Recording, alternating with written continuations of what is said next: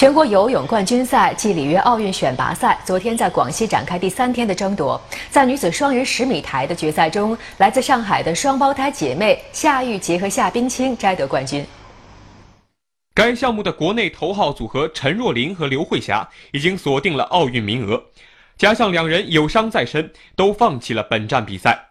没有了国手的参加，比赛变成了地方队年轻选手的比拼。来自上海的夏玉洁和夏冰清姐妹。凭借着高出对手的默契，在比赛中一直保持领先。